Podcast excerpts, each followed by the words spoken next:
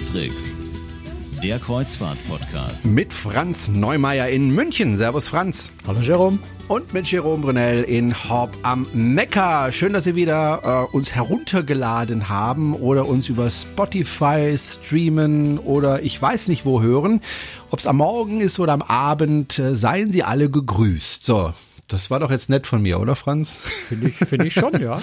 Man kann ja nett zu den Hörern sein. Ist so ein bisschen, so ein bisschen geschwollen, ne? Aber ja, ich, äh, aber aber zumal ja immer mehr über Steady uns unterstützen und wenn Sie das auch tun möchten, so ein, zwei oder vielleicht sogar fünf Euro im Monat an uns äh, ja sozusagen überweisen wollen, dann schauen Sie doch mal auf der Homepage vorbei, cruestricks.de und dann nach Steady und da finden Sie alles, ähm, wie Sie uns unterstützen können. Und vor allem so. warum. Bitte? Und da steht auch warum. Ja, und auch warum, genau. ja, warum denn nicht? so, unser Thema heute ist äh, ein Thema, das jetzt ähm, ja doch schon auch mit ähm, Kreuzfahrt zu tun hat, auf jeden Fall. Ähm, aber nicht nur, denn das Thema ist äh, Overtourism, was wir heute besprechen möchten. Overtourism, ein englisches Modewort, oder Franz? Ja, es ist ein Modewort insofern, als dass äh, seit einiger Zeit sehr, sehr stark und immer mehr darüber gesprochen wird, auch bei Reisemessen. Ich habe es jetzt auf der ITB erlebt, da war das ein großes Thema.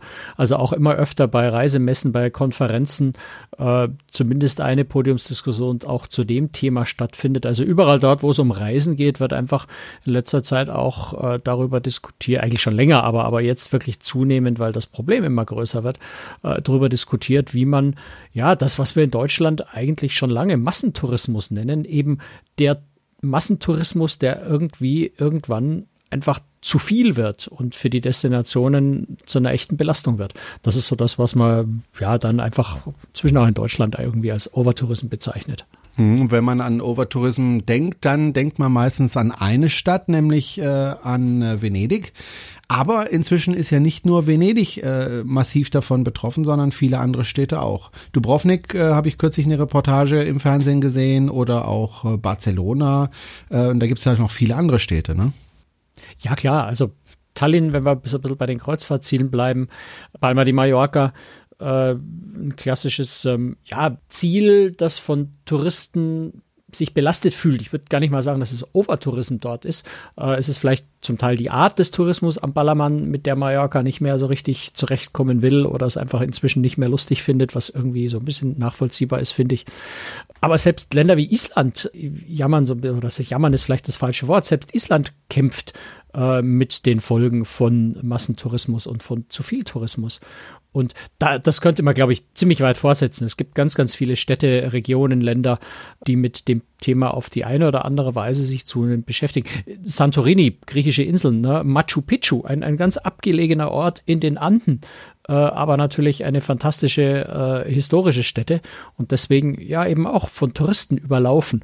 Und ähm, das gibt's an, an, an sehr, sehr vielen Stellen inzwischen. Wir hier in Horb freuen uns ja über jeden Touristen, der zu uns kommt, äh, was ja auch eine wirklich schöne Gegend ist hier äh, rund um Horb, Nordschwarzwald. Ähm, wir freuen uns über jeden Touristen.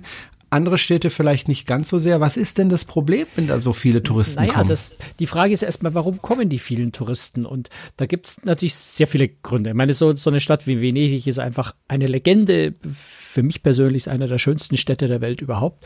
Äh, da will man natürlich hin. Ähm, es gibt aber auch also das, was Island äh, vielleicht ha hat, so ein bisschen als, als Drehort von, von Game of Thrones.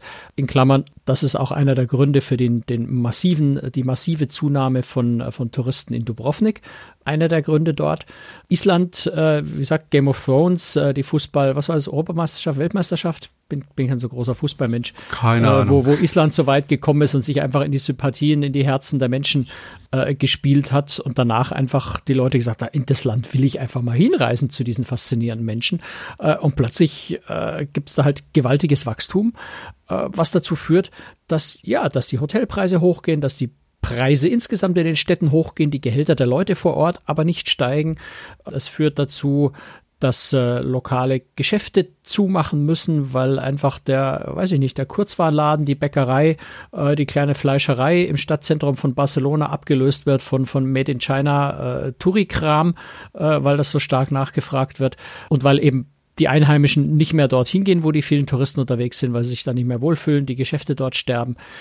Du hast dann auch das Problem ähm, mit, mit, mit, mit privater Wohnungsvermietung also Airbnb und Co., wobei man das erstaunlicherweise oft überschätzt dann wieder. So viel ist das gar nicht. Also der größte Teil der Leute wohnt nach wie vor in Hotels, ähm, aber eben auch die Zahl der Hotels, die gebaut werden, äh, steigt immer weiter an, gerade in solchen Orten, wo sich eben lohnt, vermeintlich. Das heißt, lokale Mieten steigen, im Gegenzug dazu steigen aber die Gehälter vor Ort nicht äh, nennenswert. Also an diesem Tourismus haben, hat nur ein kleiner Teil der Bevölkerung ihren Anteil. Für die anderen steigt vor allem die Miete, die Preise steigen, die Geschäfte verschwinden. Ähm, also das sind ganz, ganz unangenehme, ganz, ganz massive Auswirkungen äh, für die Einheimischen. Äh, in manchen Städten so weit, dass, äh, dass in Venedig selbst, ich, ich habe die Zahlen jetzt nicht, nicht genau parat, weil die auch immer so ein bisschen schwierig zu kriegen sind und auch keiner so richtig genau die Zahlen kennt, aber in Venedig wohl nur noch ziemlich wenig Einheimische wirklich in Venedig wohnen. Der ganze Rest sind äh, Hotels, Privatunterkünfte, auch verlassene Häuser, weil man sich nicht mehr leisten kann, dort zu leben, auch weil die Geschäfte fehlen, wo man normal einkaufen könnte. Ähm, und das sind sehr, sehr, sehr große Probleme, die da entstehen. Zum einen werden natürlich die Menschen auf der Welt immer mehr. Man muss einfach realistisch sehen. Wenn ich, wenn ich mich zurückerinnere, in meiner Schulzeit haben wir, glaube ich, darüber gesprochen, dass vier Milliarden. Das, das war so für die Zukunft das Horrorszenario. Hieß mhm. es, wir werden mal vier Milliarden Menschen auf der Welt haben. Ich glaube, sind wir bei sieben inzwischen oder so. Also zu meiner Kindheit waren es vier Milliarden ja. und man sagte, das wird sich verdoppeln. Und ja. das äh, ist ja auf dem besten ja. Weg dorthin. Und, und von diesen vielen Menschen äh, geht es sehr, sehr vielen Menschen auch immer besser. Also gerade so riesige aufstrebende Länder wie China, aber auch, auch ja, in vielen anderen Ländern haben immer mehr Leute, immer mehr Geld, können sich Reisen leisten, wollen natürlich auch reisen, wollen die Welt entdecken. Ähm, dadurch werden die Touristenzahlen immer größer und immer größer. Aber bleiben wir bei Venedig. Venedig wird deswegen nicht größer. Äh, ob nach Venedig 30 äh, Millionen oder hoffentlich nicht bald mal 40 oder 50 Millionen hinwollen, Venedig bleibt in seiner Größe gleich äh, und muss damit irgendwie klarkommen mit dieser unglaublichen Masse an Menschen, die da hinwollen. Ähm, also im Moment sind es irgendwo zwischen 25 und 35 Millionen äh, Besucher, die Venedig jedes Jahr hat. Ähm, so ganz genau weiß man das nicht, weil man es auch nicht so richtig zählen kann, aber irgendwo in der Dimension ist das. Und ähm, ja, äh, die, die, die Städte, die Inseln, die Orte, die Regionen äh, wissen auch nicht so recht, wie sie damit umgehen sollen, weil auf der anderen Seite die Wirtschaft sich zunehmend von diesem Tourismus entweder abhängig gemacht hat oder schon immer abhängig war, weil es die einzige Einnahmequelle, nennenswerte Einnahmequelle in manchen strukturschwachen äh, Regionen auch ist. Und jetzt in so einer bleiben wir immer wieder bei Venedig, weil es ist ein so extremes Beispiel, dass man da ganz viel äh, sehr gut beschreiben kann dran. Äh, wenn ich jetzt eine Situation habe, wo ich keine lokalen Geschäfte mehr habe, die Mieten so unendlich teuer sind, dass da keiner mehr wohnen kann und deswegen auch niemand mehr wohnt, ist es auch sehr schwierig, das wieder zurückzudrehen äh, und zu sagen, was Venedig jetzt wirklich macht. Äh, sie verlangen Eintritt im Sommer, also Tagestouristen, die nach Venedig kommen. Meine, in, in, vielen Städten ist es ja längst üblich, diese Kurtaxe oder Hotelsteuer, die gibt es ja auf der ganzen Welt, in ganz, ganz vielen Orten schon. Also auch bei Hotels wird in Venedig schon länger äh, von, den, von den Touristen Geld genommen pro Übernachtung. Ähm, für Tagestouristen, die einfach nur für einen Tag mal schnell reinkommen, in Klammern, da gehören natürlich auch die Kreuzfahrttouristen dazu, ähm, aber auch ganz viele Rucksacktouristen, die vom Festland rüberkommen, die mit dem Zug, die mit dem Bus äh, fahren, einfach nur einen Tag äh, vorbeischauen oder mit dem Auto. Oder ähm, wie ich, der auf dem Campingplatz gegenüber sozusagen äh, schläft und dann ja, mit dem Schiff mal eben rüberfährt. Mit, mit der Fähre rüber. Ähm, genau. Davon, von diesen Leuten nimmt äh, Venedig jetzt, ich glaube, im Mai fangen sie an. Äh, ich muss gerade mal gucken, ich weiß nicht mehr auswendig. Ich glaube, ab Mai ich glaube so ähm, sechs, sieben Euro, oder? Wollen Sie, ich glaube, Sie fangen dieses Jahr mit drei Euro an. Lassen Sie mal schnell, ich hoffe, ich habe es jetzt hier. Die sechs Euro gelten ab 2020, sehe ich jetzt gerade. Okay. Ähm, ab sechs Euro in der Hochsaison, vielleicht sogar acht Euro oder in der, in der, in der Stufe Schwarz, der allerhöchsten Andrangphase, zehn Euro äh, pro Tag. Weißt ich finde es jetzt hier. Ja, aber hilft es, wenn man solche naja, das Preise ist die Frage. Nimmt? Oder will man damit einfach Geld verdienen? Also Venedig sagt, sie nehmen, werden das Geld nehmen, um die Schäden, die durch die Touristen entstehen, äh, zu beseitigen, sich um die, die, die Müllentsorgung zu kümmern und so weiter. Also das Geld quasi zu investieren, äh, um das wegzumachen, was direkte Schäden entstehen ich, ich wage zu bezweifeln, ob das überhaupt reicht, auch wenn man da natürlich bei den Zuschauer, äh, Besucherzahlen über sehr, sehr viel Geld spricht. Ähm, aber gleichzeitig entstehen einfach auch sehr, sehr hohe Schäden. Äh, wenn man jetzt gerade in Venedig vielleicht auch mal berücksichtigt, dass natürlich alte Bausubstanz möglicherweise beschädigt wird, äh, die man renovieren und solche Renovierungen sind extrem teuer.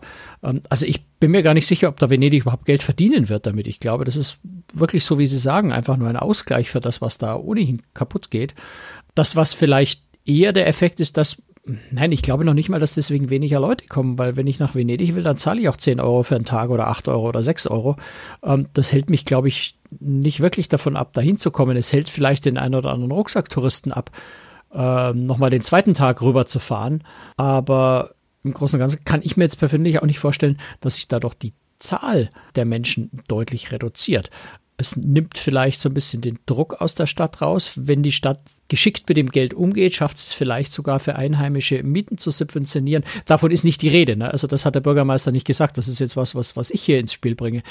Kann man, könnte man natürlich auch über solche Maßnahmen nachdenken, äh, lokale kleine Geschäfte zu fördern, die normalerweise nicht mehr wirtschafts-, wirtschaftlich betreibbar sind in so einem Umfeld, äh, wenn man, wenn man denen, weiß ich nicht, den, den Raum mietfrei zur Verfügung stellt, dass sie ihr Geschäft weiter betreiben. Also das wären lauter so Denkmodelle, die man vielleicht ausprobieren könnte in solchen Städten. Insofern ist das natürlich eine, eine Variante, die man, die man spielen kann, die man ausprobieren kann. Es gibt andere Städte, die es anders ausprobieren. Also Rom zum Beispiel äh, sagt, wir lassen keine großen Touristenbusse mehr in, ins historische Stadtzentrum, ab diesem, in diesem Jahr soll das anfangen. Scheint aber nur halb durchdacht zu sein, weil die Idee ursprünglich war, wir lassen die Busse irgendwo an großen Parkplätzen außerhalb des Stadtzentrums stehen und die Leute sollen mit öffentlichem Nahverkehr weiterfahren. Das Dumme ist nur, diesen öffentlichen Nahverkehr gibt es an diesen Stellen nicht oder kaum. Also schwierig, ja. Amsterdam hat äh, Steuern für Tagestouristen eingeführt, so Venedig ja auch. Dort kostet es 8 Euro. Aber ich nochmal auf Rom zurückkomme, gerade ja, Rom ist mhm. ja beliebt bei Kreuzfahrten. Da tut man in Civitavecchia äh, an, anlanden mhm. und äh, fährt dann mit dem Bus meistens äh, dorthin. Das Bus heißt, äh, die ganzen Reedereien hätten dann tatsächlich ein Problem mit diesen Tagesausflügen. Ja, also ich kenne die genauen Regeln und ich äh, solche Regeln in Italien sind immer kompliziert und, und, und, und, und umfangreich. Äh, ich gehe davon aus, dass die Busse dann halt irgendwie eine, eine, sehr hohe Gebühr dafür oder eine gewisse Gebühr zahlen, dass sie doch reinfahren dürfen. Ähm, wie, wie man das genau löst, weiß ich ehrlich gesagt nicht sagt, Amsterdam hat ja auch sowas wie diese, äh, wie Venedig jetzt eingeführt äh, ab 2019, äh, 8 Euro pro Tag, was schon dazu geführt hat, dass die eine oder andere Reederei Amsterdam nicht mehr anfährt. Ähm, das heißt, die fahren mit den Schiffen dann nicht mehr nach Amsterdam rein und legen am Kreuzfahrtterminal mitten in der Stadt an, sondern die bleiben dann äh, draußen in Imoiden äh, und äh, fahren, fahren ihre äh, Kunden mit dem Bus nach Amsterdam rein. Was natürlich für die Reederei durchaus, äh, außer dass sie die 8 Euro pro Passagier sparen, auch den netten Nebeneffekt hat, dass viel mehr Passagiere mutmaßlich äh, Landausflüge buchen, weil sie von Imoiden ja schwer äh, selber wegkommen. Da fährt, glaube ich, ein Zug, kann man schon machen. Aber bequemer ist es, wäre es natürlich, wenn man direkt in Amsterdam anlegt. Äh, einige Reedereien machen das inzwischen nicht mehr. Also insofern kann es natürlich schon einen gewissen Effekt äh, haben, solche Maßnahmen. Hängt halt sehr, sehr stark äh, von dem jeweiligen Ort, von den jeweiligen äh, Gegebenheiten ab. Ne? Wenn du, wenn du Machu Picchu jetzt in Peru nimmst, äh, hoch in den Anden, dort kommt man nicht einfach mal schnell so hin. Ja, ne? das heißt, du tust dich dort leichter, äh, Zugangskontrollen zu machen. Anders gesagt, zu Machu Picchu darfst du inzwischen nur noch mit einem äh, Ticket äh, und einem lizenzierten Guide. Darüber kann man das sehr, sehr gut steuern und regeln. Die Frage ist nur, wie stark will ich es regeln? Ähm, nehmen wir Dubrovnik, ist ein ganz gutes Beispiel, die seit, seit sehr, sehr vielen Jahren dieses Problem schon haben, die auch als Weltkulturerbe der UNESCO äh, immer wieder mit der UNESCO schon in der Diskussion sind, weil die UNESCO sagt, wir entziehen euch den Status, wenn ihr nicht aufhört, eure Stadt zu ruinieren mit viel zu vielen äh, Touristen äh, in der Stadt. Dort Dubrovnik ist wirklich Kreuzfahrttourismus ein nicht unerhebliches Problem. Äh, das heißt, Dubrovnik hat äh, seit Jahren immer wieder versucht, die Zahl der Schiffe zu reduzieren oder gesagt, sie wollen es reduzieren. Äh, Wenn es dann aber dazu kommt, es wirklich durchzusetzen, spielt Geld halt eine ganz wesentliche Rolle, weil natürlich jedes große Kreuzfahr äh, Kreuzfahrtschiff äh, im deutlich sechsstelligen Bereich äh, an einem Tag, deutlich sechsstelligen Bereich in Euro Umsatz für die Gemeinde, für die Kommune, für die Region, äh, für die Stadt bringt. Und wenn ich sage, ich äh, lasse keine drei oder vier großen Kreuzfahrtschiffe mehr zu, sondern wie es jetzt für 2019, wenn ich das verstanden habe, wirklich durchgesetzt werden soll, äh, nur noch zwei mit maximal gemeinsam 5000 Passagieren an einem Tag, dann ist das finanziell natürlich ein erheblicher Einschnitt, eine ganz erhebliche Einbuße, die man verkraften können muss oder die man anderweitig irgendwie ausgleichen können muss als Gemeinde, als Kommune. Und äh, das kann vielleicht die eine oder andere Gemeinde schaffen. Ähm, andere sind möglicherweise so abhängig davon, dass sie das äh, nicht hinkriegen.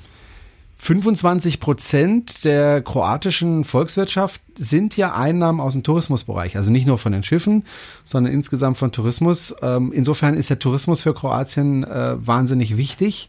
Äh, du hast schon gesagt, Schiffe reduzieren kann man natürlich machen, aber so wie du gesagt hast, dann fehlt halt einfach das Geld. Und äh, wäre das dann nicht sinnvoller zu sagen, okay, es können schon noch drei, vier Schiffe da sein, aber wir müssen halt gucken, dass wir das Geld, was wir da einnehmen, sinnvoll investieren.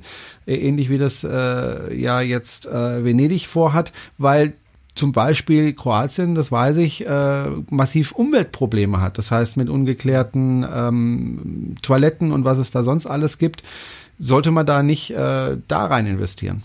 Naja, klar sollte man. Äh, Dubrovnik ist ein spezielles Problem. Dubrovnik, die, wer, wer da schon mal war, weiß, dass die Altstadt hat halt äh, eine Stadtmauer und die ist relativ klein. Das heißt, dort passen schlicht und einfach nicht so viele Menschen rein. Also die, die UNESCO hat gesagt, 5000 sind, ich glaube, die UNESCO hat diese Zahl 5000 ins Spiel gebracht, auf die Dubrovnik sich jetzt auch begrenzen will. 8000 gelten als maximal irgendwie erträglich, aber es waren halt auch, auch schon an manchen Tagen im Juli einfach mal 10.000 Leute da drin. Und da stehst du wirklich nur noch noch. Da, da kommst du keinen Millimeter mehr voran in keine Richtung.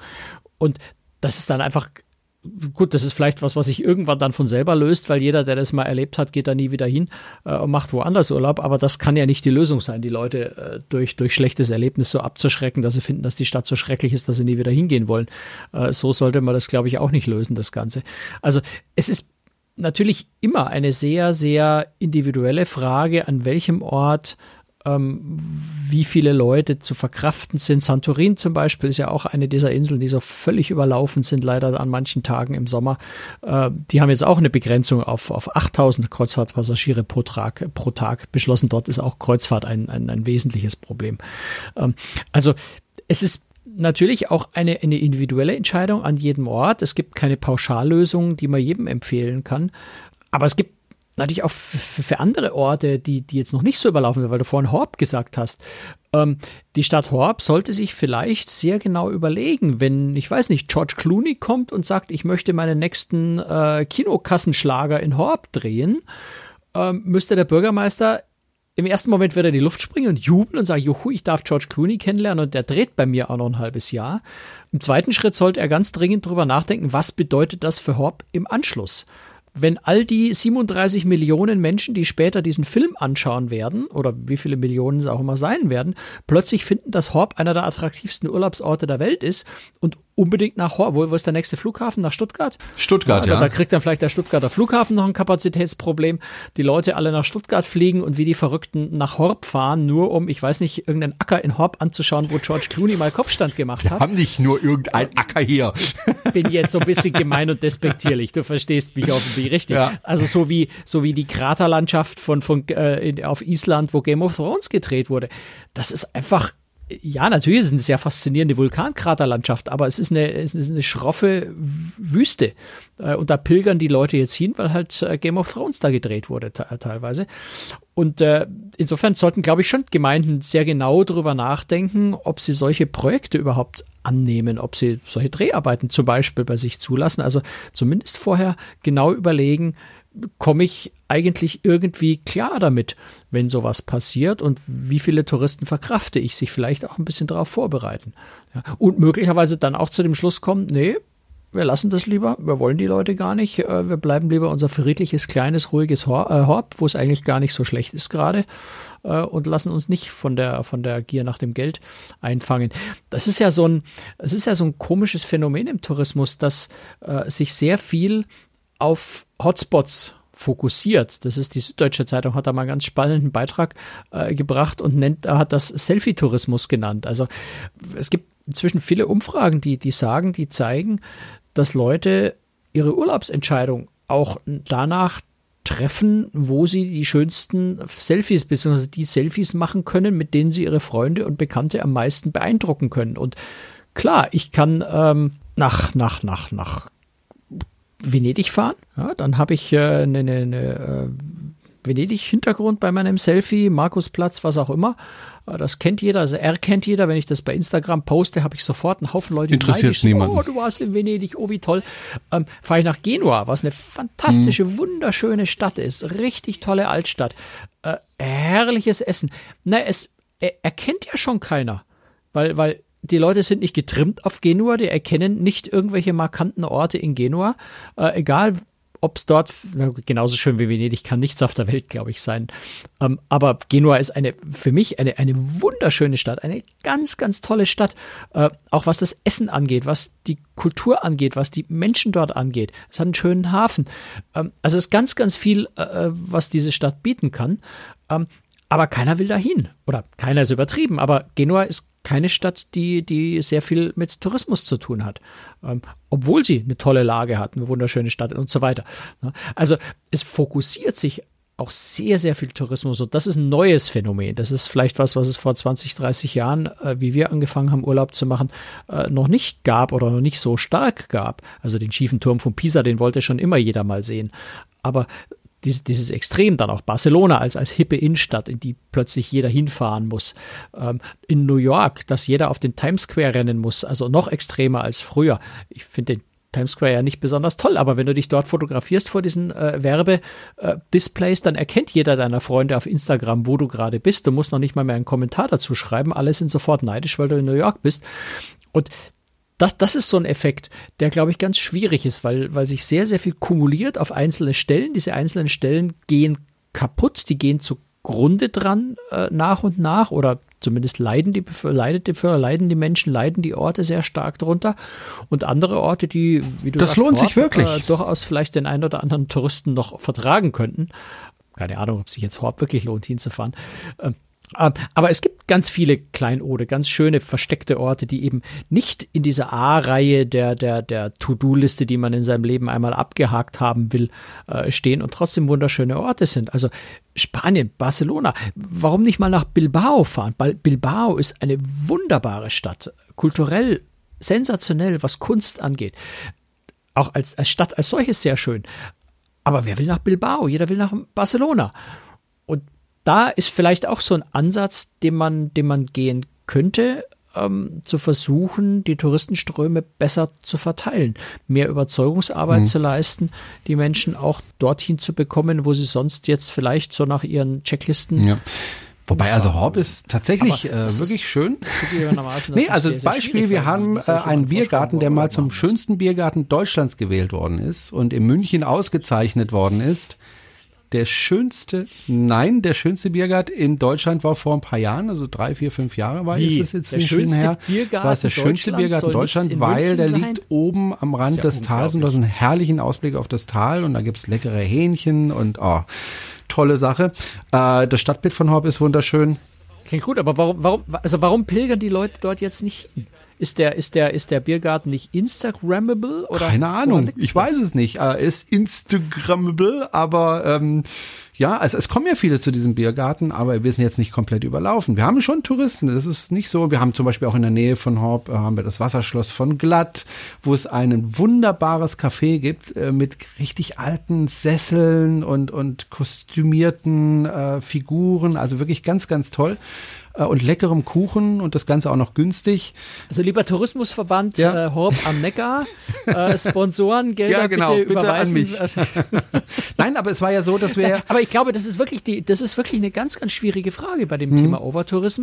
Ist, warum sind die Leute so dermaßen versessen drauf, dasselbe zu machen wie alle anderen auch. Also gleichzeitig will ja, ja jeder unglaublich individuell reisen, deswegen ist ja Airbnb so, äh, so beliebt. Äh, du willst unbedingt etwas Authentisches erleben, du müsst, möcht, willst, willst mit der lokalen Bevölkerung in Kontakt kommen, du willst was ganz Ungewöhnliches, Außergewöhnliches, Individuelles erleben, bloß keinen Massentourismus und dann rennen sie alle in dieselbe Stadt ähm, und treffen sich dort. Ja. Äh, und dann haben sie irgendwie so gemeinsam eine Million Leute machen individuellen Urlaub. Das, das ist so eine Sache, die wirklich schwer nachvollziehbar ist, aber die einfach stattfindet.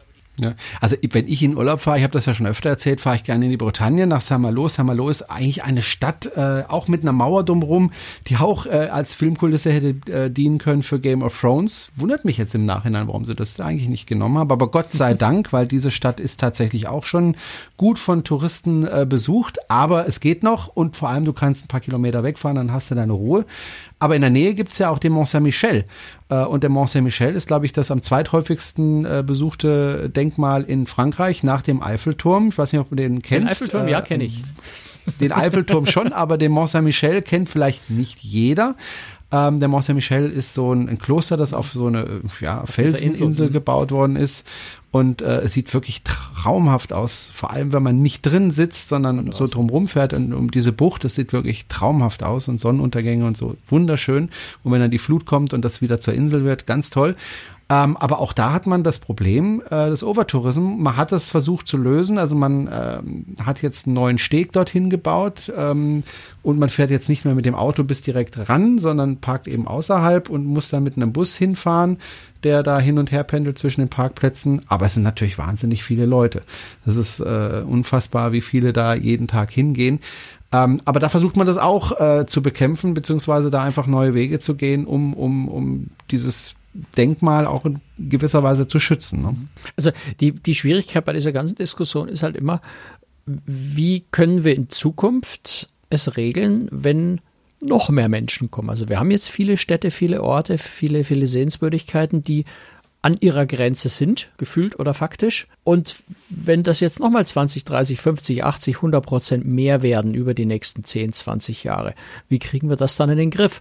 Und dafür sehe ich im Moment einfach noch keine richtigen Lösungsansätze, weil natürlich in der Marktwirtschaft regelt man viele Dinge über, über den Preis, ähm, was aber eine sehr, sehr unfaire Angelegenheit eigentlich ist, weil natürlich, ja, jeder Mensch die Möglichkeit haben sollte zu reisen. Und Reisen auch eine Möglichkeit, glaube ich, ist, Vorurteile abzubauen, fremde Kulturen kennenzulernen, also auch gesellschaftlich sehr, sehr wichtig ist. Ich glaube auch, äh, wer viel reist, äh, wird weniger wahrscheinlich rechtsextreme Parteien wählen, einfach weil er, weil er weltoffen ist, äh, weil er, weil er einen, einen weiteren Horizont hat, viel mehr versteht, äh, wie Fremdes äh, tickt und funktioniert. Und insofern, glaube ich, ist Reisen auch was äh, gesellschaftspolitisches sehr, sehr Wichtiges und sollte deswegen nicht am Preis an den Kosten scheitern. Aber meine Befürchtung ist so ein bisschen, dass es genau darauf rauslaufen wird, dass letztendlich sich Reisen in Zukunft nur noch Leute leisten können, die sich eben leisten können. Schauen wir mal ein bisschen in die Zukunft. Das wird ja irgendwie wahrscheinlich nicht besser werden, denn die Bevölkerungszahlen wachsen ja weiter und auch ähm, Länder, wir haben es ja vorhin schon gesagt, wie China. Länder wie, wie China, wie ja. Indien, äh, Indien, Südamerika, glaube ich, so ganz wichtig. Ähm, ja. Die es wird nicht besser werden. Reisen. Und das sind natürlich riesengroße Zahlen an Menschen, die, die einfach mehr reisen möchten. Das heißt, das wird nicht besser in den das nächsten Jahren. Das heißt, wir gucken eher pessimistisch in die Zukunft. Was das Thema angeht, bin ich so ein bisschen pessimistisch, einfach weil ich, weil ich keine richtige Lösungsidee habe und auch niemanden sehe, der, hm. der da wirklich gute Ansätze hat. Ich glaube, das ist nur was, was sich lösen ließe durch Koordination auf mindestens Länder, wenn nicht Kontinentebene. Und selbstverständlich stehen Touristendestinationen in Konkurrenz zueinander. Wenn ich mir die Reisemesse ITB in Berlin anschaue, wo ich im März war, äh, diese Messe findet vor allem deswegen statt, weil diese ganzen Reisedestinationen natürlich untereinander um Touristen konkurrieren, nach wie vor. Jeder möchte natürlich nicht sagen, komm Tourist, bleib weg, geh zu den anderen, äh, sondern er möchte natürlich das Geld verdienen. Und da ist so dieser Konflikt. Und sich dann zusammensetzen und zu sagen, wir diskutieren jetzt einfach mal, wer wie viele Touristen kriegt und irgendwer verzichtet auf irgendwas, das wird wahrscheinlich so koordiniert nicht stattfinden können. Tja, und mit diesem niederschmetternden Fazit beenden wir diese Sendung.